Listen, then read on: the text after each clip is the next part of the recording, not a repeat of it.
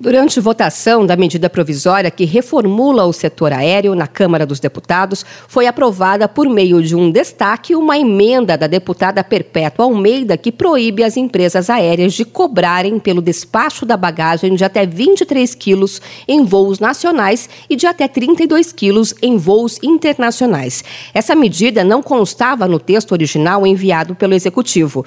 Em 2016, a Agência Nacional de Aviação Civil, a ANAC, publicou uma resolução que permitia às aéreas cobrarem separadamente pelo despacho da bagagem. Os passageiros só podem levar uma mala de mão até 10 quilos sem custo adicional, mas sem despachar. Isso aumentaria a concorrência e as passagens ficariam mais baratas, mas essa resolução não foi implantada, segundo a deputada Perpétua Almeida. As empresas vieram com o discurso de que se este plenário permitisse a cobrança da bagagem, as passagens iriam baixar. Eu quero que qualquer parlamentar aqui neste plenário levante o braço e diga se pagou em algum momento uma passagem mais barata do ano passado para cá. Porque na verdade ninguém pagou.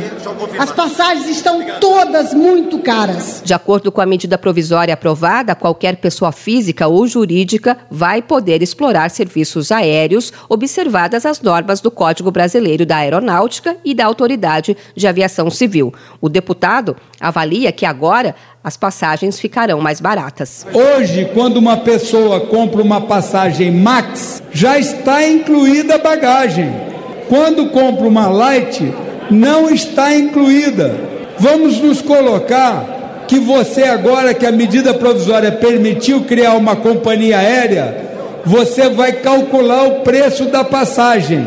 Se a pessoa não vai levar a bagagem, eu posso levar outras bagagens no avião barateando o preço da passagem. O relator da matéria, o general Peternelli, foi contrário à gratuidade. Segundo ele, a retomada da gratuidade faz com que a companhia aérea tenha que considerar o custo da mala, além do custo do passageiro.